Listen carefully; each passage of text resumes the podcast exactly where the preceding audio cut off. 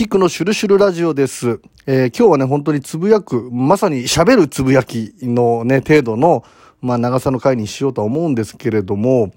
あの、日中ですね、すごく地震雲が出てまして、筋雲がバーっと出てて、あとね、なんか空一面にこう、まあ、竜の鱗みたいなね、えー形がバーっと出てるところもあったし、わかりやすくこう筋になってる雲もあっ、ツイッターでは飛行機雲なんていうのでトレンドに載ってたんですけど、飛行機雲というよりはあれ地震雲だなと。うん。ただね、こう、体感的になんかその、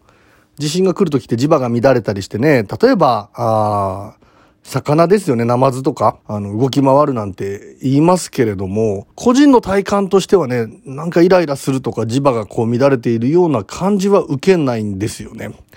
で、よく、まあ言いますけれども、本当にこう都市伝説やっているとね、まあ、あらかじめ定められた地震があるんだ、みたいなね。うん、その日付ですよね。えー何年何月何日に起きたというのを、まあ分解していって足していくと、そこに666という、数を足した18という数が出てくるんだと。うん。この18というのは獣の数字とか言ってね、まあ、秘密結社たちが何かこう、知恵を練ってというかな、うん、意図的に、作戦的に起こすようなことのね、中にそういう数字をね、紛れ込ませる、刻印として入れていくなんていう話があるんですけどもね、えーまあ今日地震雲が出ていたんですけれども、例えばなんですがね、今日明日ということで言うと、2021年の2月11日、これをね、足していくとね、えー、2足す0足す2足す1、この2021年っていうのを全部足していくと5になるんですよね。で、5と2月の2を足すと7。で、こっから、まあ、あ残りの11をそのまま11という、2月11日の11をそのまま11として取った場合、足すと18というものが出てくると。18を分解すると6足す6足す6、666になるということでね、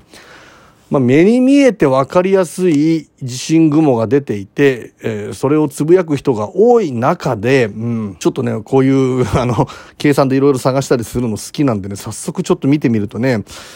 どうやら2021年2月11日は、まあ、分解していくとね、あの、18という数字が、あまあ、ちょっと出てくる、浮かび上がってくるのではないかということでね。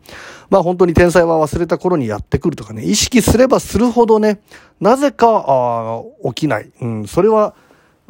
我々の念が警戒するから、ね、それを、こう、自然の現象すらね、食い止めるような、まあ、オカルティックな話ではあるけれどもね、みんなが来る来るとか、そういうのが、こう、騒ぎ出すと意外と来ないというね。先月の1月の27日にもね、その朝方にすごい地震が来るんだみたいな話があったんですけれども、気づいたら寝てて 全然来なかったんですが、まあみんなが騒げば、騒ぐほどそういうものがね、えー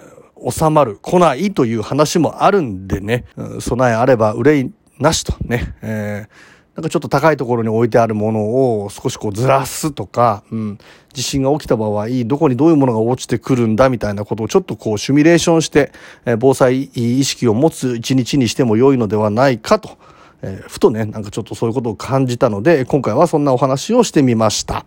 えキックでした。いつも聞いてくださる皆様ありがとうございます。